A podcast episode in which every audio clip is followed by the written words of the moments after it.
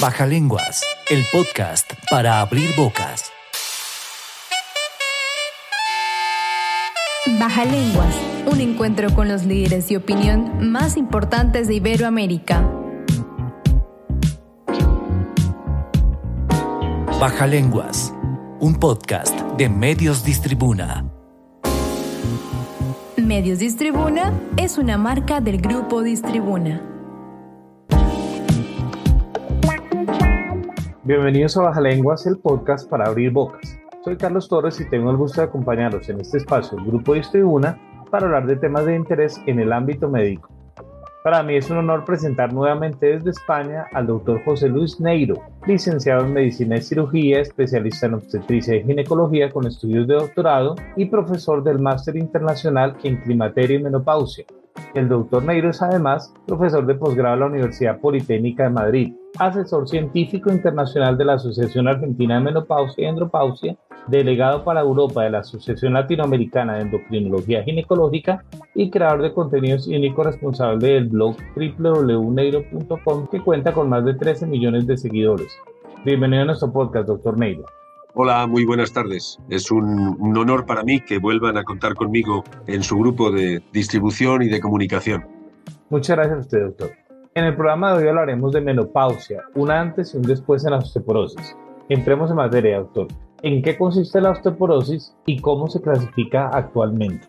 La osteoporosis es una enfermedad sistémica y esto significa que es una enfermedad generalizada de todo el esqueleto, no es la enfermedad de un hueso, sino de todo el esqueleto, que consiste básicamente en la pérdida de resistencia que está causada por el deterioro del hueso, por la destrucción del hueso sano, que pierde su conectividad y así aumenta el riesgo de sufrir fracturas. Como tales, las fracturas no son otra cosa que la complicación de la enfermedad. La enfermedad de base es una enfermedad metabólica, es una enfermedad que inicialmente siendo metabólica termina por ser una enfermedad degenerativa, que está asociada a la edad, pero no solo, que está asociada al sexo, pero no solo, y que finalmente se complica provocando fracturas que son lo que a la postre provoca la pérdida de calidad de vida, la pérdida de movilidad de los pacientes, la pérdida de independencia y lo que es más importante, que muchas veces causa incluso la muerte. Se clasifica, digamos, de una manera absolutamente académica en osteoporosis primaria y secundaria. La osteoporosis primaria es aquella que tiene una causa conocida en sí misma y digamos que hay tres tipos distintos. La osteoporosis primaria tipo 1 es la más frecuente de todas, nosotros decimos la más prevalente, y le decimos osteoporosis postmenopáusica porque es una osteoporosis causada por el déficit de estrógenos. Las mujeres al llegar a la menopausia tienen un cese de la actividad hormonal de sus ovarios, eso causa una disminución en la producción de estrógenos y estos, que son los protagonistas fundamentales del metabolismo mineral, del equilibrio del esqueleto, al dejar de fabricarse por parte de los ovarios, digamos, conceden la oportunidad a que el hueso sea destruido por los procesos de reabsorción, decíamos antes, del propio hueso, de tal manera que antes, estando en equilibrio esos procesos, ahora de pronto comienzan a destruir hueso continuadamente, perdiendo un porcentaje muy importante de masa ósea cada año. Esta osteoporosis primaria es típica, por tanto, de mujeres y mujeres posmenopáusicas. La osteoporosis primaria tipo 2 es la osteoporosis senil.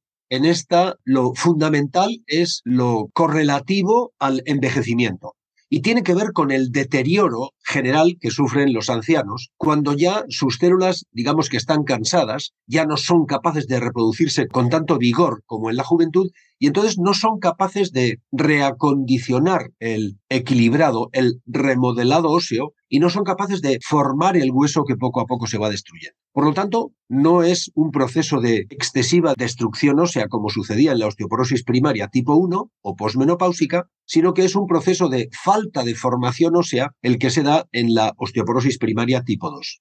Lamentablemente todavía hay un tipo 3, que es todavía más grave, y es una situación en la que se combinan la tipo 1 y la tipo 2. Son aquellas mujeres que, teniendo una osteoporosis posmenopáusica, cuando llegan a mayores, además se les complica la situación con el advenimiento del mecanismo fisiopatológico de la tipo 2. No se habían curado de la tipo 1 cuando además comienza la tipo 2. Y a eso le llamamos osteoporosis primaria mixta o tipo 3.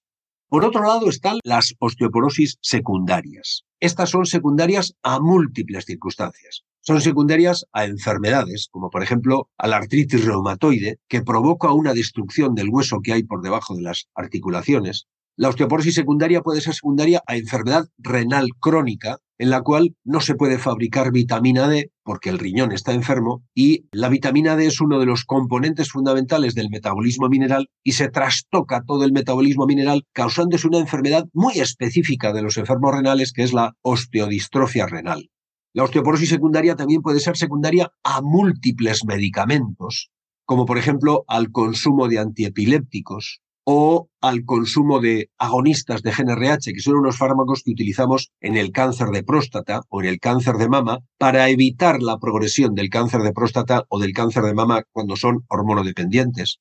Otra osteoporosis secundaria a fármacos muy típica es la osteoporosis secundaria a corticoides. Los corticoides, por no extenderme demasiado en la respuesta, son unos fármacos, digamos que lo mejoran todo, porque son grandes antiinflamatorios, pero no curan nada de tal suerte que provocan muchos efectos secundarios. Entre otros, aumentan la destrucción del hueso y disminuyen la formación, con lo cual utilizan simultáneamente los dos mecanismos de daño al esqueleto. Todavía hay osteoporosis secundarias diferentes que son secundarias a cánceres, por ejemplo, al mieloma múltiple, que es el cáncer por antonomasia, digamos, más paradigmáticamente ligado a la destrucción del hueso. O sea que podríamos decir que osteoporosis secundarias hay muchas.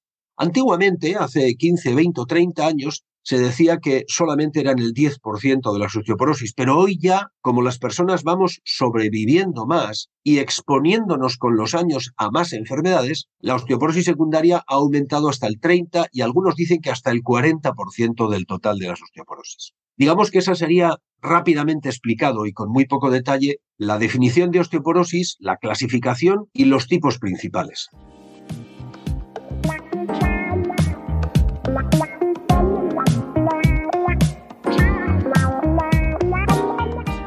Doctor Neiro, ¿cuál es la importancia del diagnóstico en el adecuado tratamiento de la osteoporosis? Su pregunta me trae a la memoria una consideración de los franceses que llaman a la osteoporosis la menace silencieuse. Ellos le llaman la amenaza silenciosa, porque no se nota, porque a uno no se le pone el pelo verde, ni le salen manchas en la piel, ni aumenta la frecuencia cardíaca. Cuando va destruyéndose el esqueleto, uno no nota nada, no nota absolutamente nada. La destrucción del hueso, la pérdida de minerales por parte del hueso, la disminución de la masa ósea mineral, no provoca ningún síntoma hasta que aparece la primera complicación, que es la primera fractura. Por eso hablamos de fracturas de bajo impacto. Entonces, la primera forma de abordar el tratamiento que usted me pregunta sería tratar de anticiparnos a esa complicación y hacer un diagnóstico lo más precoz posible. Sobre todo porque, y esta es la buena noticia del día, porque las fracturas osteoporóticas pueden ser prevenidas. Tenemos medicamentos extraordinariamente útiles que si se emplean con la correcta secuencia y durante los tiempos ideales y desde el momento ideal en el que tenemos el diagnóstico cuanto más temprano mejor, esos fármacos son capaces de evitar las fracturas. Por tanto, lo importante en la osteoporosis, evidentemente, es planificar un tratamiento, pero sobre todo iniciar un diagnóstico precoz. Y a eso viene estar pendiente, por ejemplo, del número de caídas que tiene el paciente, de su tasa de vitamina D en sangre, de cómo es su densitometría ósea. Para eso hay que pensar en la osteoporosis, porque solo se diagnostica aquello en lo que uno piensa y después, si usted quiere, nos metemos ya en la secuencia de tratamientos, que evidentemente pues van a ser diferentes, porque es una enfermedad que una vez diagnosticada necesita tratamiento de por vida. Y esto es algo que los ginecólogos hemos venido defendiendo desde hace muchos años y ahora, solo recientemente, desde septiembre de 2021 para aquí, aparece negro sobre blanco en las guías internacionales. Por tanto, es una enfermedad que no sabemos curar, y por tanto es una enfermedad que debemos tratar desde el momento del diagnóstico hasta el final de la vida del paciente. Doctor Neiro, cuéntenos cuál es la función de los estrógenos en el metabolismo mineral óseo en los hombres y en las mujeres.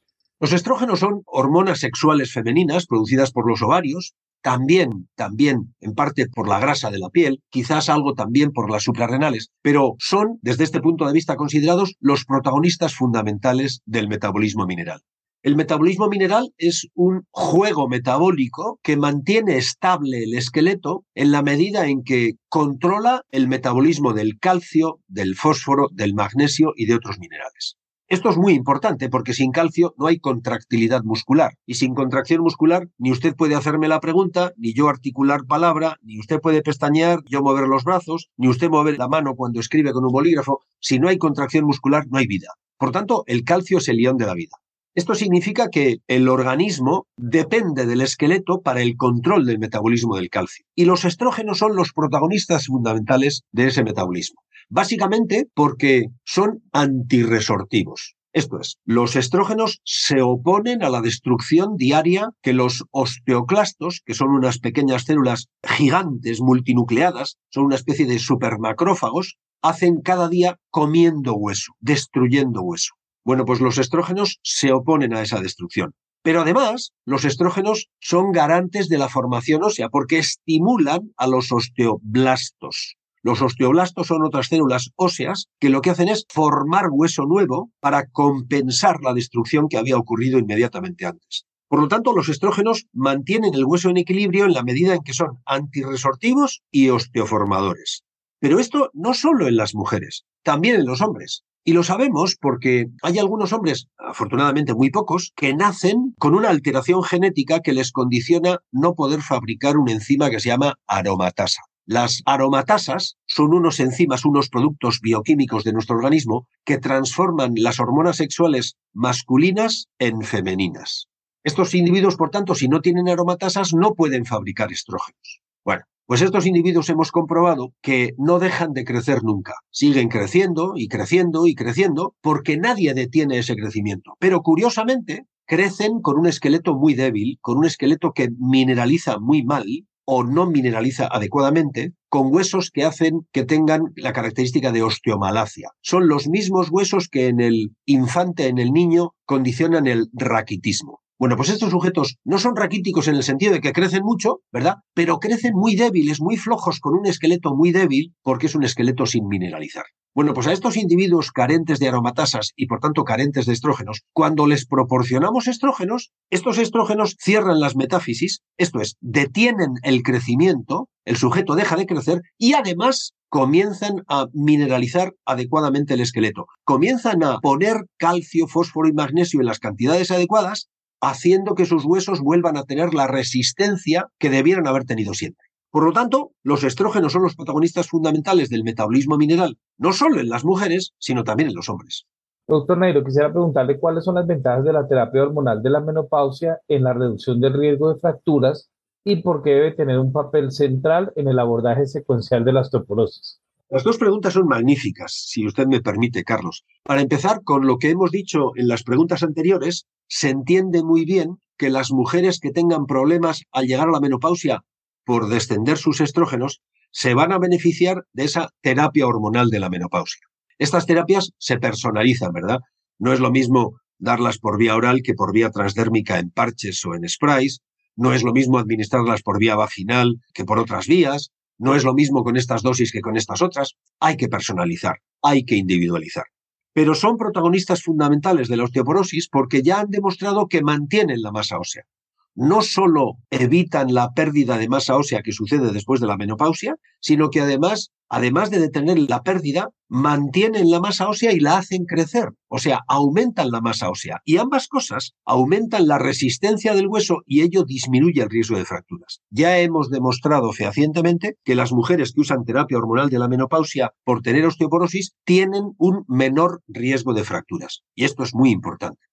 Desde ese punto de vista, claro, a las mujeres de 50 años con osteoporosis no les vamos a tratar igual que a las mujeres de 80 años. Y a eso viene su orientación en la segunda parte de la pregunta cuando me dice en la terapia secuencial. Es que en el momento actual, y considerando que la osteoporosis es una enfermedad de largo recorrido, una enfermedad crónica que hay que tratar de por vida, Consideramos que las chicas, permítame la vulgarización y la familiarización con ellas, de 45, 50, 55 años, se pueden beneficiar de la terapia hormonal, pero las chicas de 70 años igual necesitan otros tratamientos, digamos, mucho más potentes, que puedan tener más influencia en la resistencia ósea, porque el hueso de los 70 años no es el hueso de los 50. La mujer con osteoporosis de 50 años tiene mucho menor riesgo de fractura que la misma mujer con osteoporosis, pero con 20 años de evolución de esa osteoporosis con 70 o 75. Por lo tanto, la mujer de 70 o 75 necesita otros cuidados, otros tratamientos, seguramente diferentes que la mujer de 80. Ese tratamiento secuencial supone que podríamos empezar por estrógenos, por terapia hormonal, podríamos seguir por moduladores selectivos de los receptores estrogénicos, que son otros fármacos que utilizamos en la osteoporosis y que no tienen nada que ver con las hormonas, pero que tienen un mecanismo de acción algo similar, para después continuar por otros tratamientos como los bifosfonatos o denosumab o incluso los osteoformadores. La buena noticia en la osteoporosis es que tenemos 8, 10 o 15 tratamientos distintos que pueden ser aplicados a cada situación concreta, en función de la individualización del riesgo de fracturas que cada persona tiene. Porque hay que personalizar el tratamiento en función de las necesidades concretas de ese paciente. Aquí no hay, si usted me permite, Carlos, aunque sea colombiano, aquí no hay café para todos. A usted le gusta el café cargado, a mí me gusta más flojo, yo tomo té, no tomo nunca café, el otro toma expreso, a este le gusta con leche, yo lo quiero con desnatada, yo no lo quiero con azúcar. Pues igual que los cafés son diferentes para cada persona, el tratamiento médico de la osteoporosis debe personalizarse lo más posible. Baja lenguas. El podcast para abrir bocas. Doctor Negro, ya nos expuso algunas características de ellos, pero por favor háblenos acerca de cuáles son los mecanismos de acción de los moduladores selectivos de los receptores de estrógeno. Estos son un grupo muy particular de fármacos que yo me atrevería a decir, cuando yo lo explico en clase, me atrevería a decir que son fármacos casi milagrosos. Porque, mire, los estrógenos lo hacen muy bien sobre los huesos y sobre los vasos sanguíneos, pero no nos gusta nada el efecto de los estrógenos después de la menopausia sobre la mama o sobre el útero. La mama y el útero después de la menopausia tienen que estar tranquilos y no recibir estímulo hormonal. La mama y el útero reciben el estímulo hormonal de los estrógenos cuando se administran después de la menopausia. Pues bien, los moduladores selectivos de los receptores de estrógenos justamente se comportan como un estrógeno allí donde es bueno que lo hagan así, sobre el endotelio vascular, sobre los vasos sanguíneos, sobre el hueso, sobre el esqueleto, y además, al mismo tiempo, antagonizan se oponen a los efectos de los estrógenos allí donde estos lo hacían mal, que es sobre la mama o sobre el útero. De resultas de lo cual obtenemos cuatro beneficios distintos. De una parte, los moduladores selectivos de los receptores estrogénicos no solo reducen la pérdida de hueso, sino que además evitan las fracturas osteoporóticas. Magnífico. Pero es que además reducen el riesgo cardiovascular, porque se comportan como estrógenos sobre los vasos sanguíneos, y eso reduce el riesgo cardiovascular. Magnífico, ya. Pero es que además son neutrales sobre la mama, no provocan proliferación mamaria. Y eso es una cosa maravillosa, porque estamos en la época 45, 55, 60 años de máxima incidencia del cáncer de mama y tenemos que cuidarlo los ginecólogos.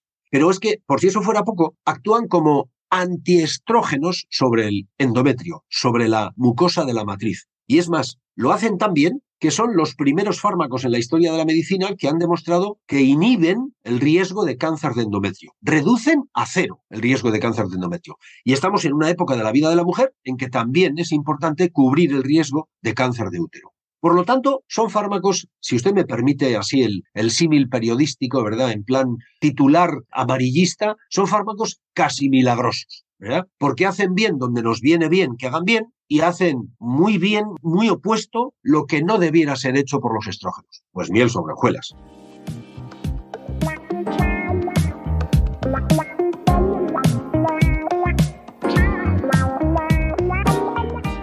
Doctor, para finalizar nuestra charla, quisiera que me contara por qué la menopausia marca un antes y un después en la osteoporosis.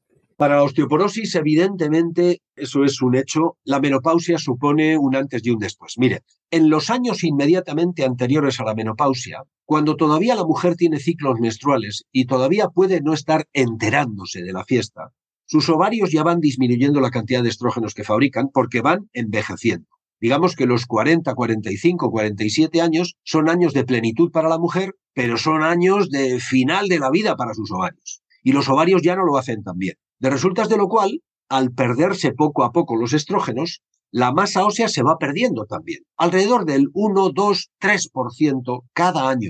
Inmediatamente después de la menopausia, cuando se provoca el descenso brusco de los estrógenos, esa pérdida puede llegar a ser del 5% por año. Entonces, que en un solo año se pierda el 5% de la masa ósea es un desastre calamitoso, porque el hueso, el esqueleto entero, se debilita extraordinariamente. Por eso la menopausia supone un antes y un después para la osteoporosis. Hasta la menopausia, probablemente manteniendo unos buenos niveles de vitamina D en sangre, teniendo una adecuada ingesta de calcio y haciendo ejercicio, con eso solo podríamos mantener la masa ósea e incluso hacerla crecer y ser una mujer fuerte y no tener ningún problema. Después de la menopausia hay que asegurarnos extraordinariamente, por ejemplo, de que se ingiere más calcio de lo que se ingería antes de la menopausia. Antes de la menopausia basta con que las mujeres tomen mil miligramos de calcio al día. Después de la menopausia necesitan 1200. Claro, porque no se tienen estrógenos. De tal manera que la vitamina D también requiere aumento de la cantidad en sangre después de la menopausia por la misma razón. Y por la misma razón, el ejercicio después de la menopausia tiene que ser obligadamente de fuerza, ejercicio de musculación para tirar de los tendones y estimular el metabolismo de los huesos. Fíjese que he dicho así de pasada 1200 miligramos de calcio y hay que recordar que 1200 miligramos de calcio exigen como mínimo cuatro vasos de leche al día o tres yogures al día, porque me fijo en los alimentos lácteos precisamente porque es ahí donde está la mayor cantidad de calcio de nuestros alimentos. También está en las verduras de hoja verde, en las naranjas, en los frutos secos, en los pescados azules. Sí, sí, pero para llenar 1.200 miligramos de calcio en el organismo a base de verdura verde, de hoja verde, hay que tomar verduras para dar con un palo, como una vaca. Y sin embargo, con productos lácteos lo conseguimos mucho más rápidamente. Pero a los 50 o 52 años no son muchas las mujeres que toman cuatro vasos de leche diarios o tres yogures. Por eso hay que estar muy encima, como médicos, en la consulta, tratando de que la dieta suplemente la cantidad de calcio necesaria porque el mejor calcio, Carlos, entiéndalo, es el que se compra en el supermercado y no en la farmacia. Siempre preferimos el calcio dietético al calcio farmacológico. Por lo tanto, ¿la menopausia supone un antes y un después para el esqueleto? Por supuesto que sí, porque la pérdida de estrógenos destruye el hueso, porque después de la menopausia aumentan las necesidades de calcio, porque después de la menopausia aumentan las necesidades de vitamina D. Y le diré más, si usted me deja extenderme medio minuto, algunas veces pensamos que los países con clima tropical, como el suyo, Colombia, Ecuador, yo que sé, Panamá, e incluso Perú, ¿verdad? Pues no necesitan mucha vitamina D, porque total, como tenemos sol, mire, no se engañen. El 67% de las mujeres ecuatorianas tienen por encima de los 50 años déficit de vitamina D. Esa cifra en Colombia llega al 72%. Y le estoy dando datos científicos hechos de estudios de investigación por compañeros colombianos y compañeros ecuatorianos que saben hacer las cosas muy bien. Por tanto, no hay que confiar en el sol para conseguir buenos niveles de vitamina D. Lo que hay que hacer es ir al médico para que le hagan a usted un análisis de sangre para medir los niveles de 25 hidroxivitamina D y de acuerdo con ese nivel personalizar el tratamiento con vitamina D. Así como en el calcio decíamos que es mejor ir al supermercado que a la farmacia, para la vitamina D es inútil ir al supermercado necesitamos ir a la farmacia. Suplementar la vitamina D solo podemos hacerlo con medicamentos. Nadie puede conseguir con la dieta la cantidad de vitamina D que se necesita diariamente. Solo el 10% de la vitamina D que es necesaria en el organismo se consigue con la dieta. Y la dieta tendría que ser rica, imagínese, en angulas o en caviar, que son alimentos que son muy ricos en vitamina D, pero son extraordinariamente caros. Y es imposible conseguir vitamina D con esos alimentos. Por tanto, midamos la vitamina D de la paciente, midámonos nuestra vitamina D, porque ya todos vamos cumpliendo unos años, y eso se hace con un análisis de sangre solicitando 25 hidroxivitamina D y actuando en consecuencia con suplementos farmacológicos de vitamina D. Doctor Neiro, hemos llegado al final de nuestro programa. Gracias por hablarnos de un tema tan importante de la medicina actual. Esperamos contar de nuevo con usted en un próximo programa. Claro que sí, para mí va a ser un placer. Y bueno, simplemente quiero darle las gracias por la confianza que me demuestra y por la dedicación a temas de salud de la mujer que nos interesan a todos, pero sobremanera a aquellos que estamos implicados en su asistencia. Muchas gracias a usted, doctor. Los esperamos de nuevo muy pronto en otra edición de Baja Lenguas, el podcast para abrir bocas. Baja Lenguas, el podcast para abrir bocas. Baja Lenguas. Un encuentro con los líderes de opinión más importantes de Iberoamérica. Baja Lenguas. Un podcast de Medios Distribuna. Medios Distribuna es una marca del grupo Distribuna.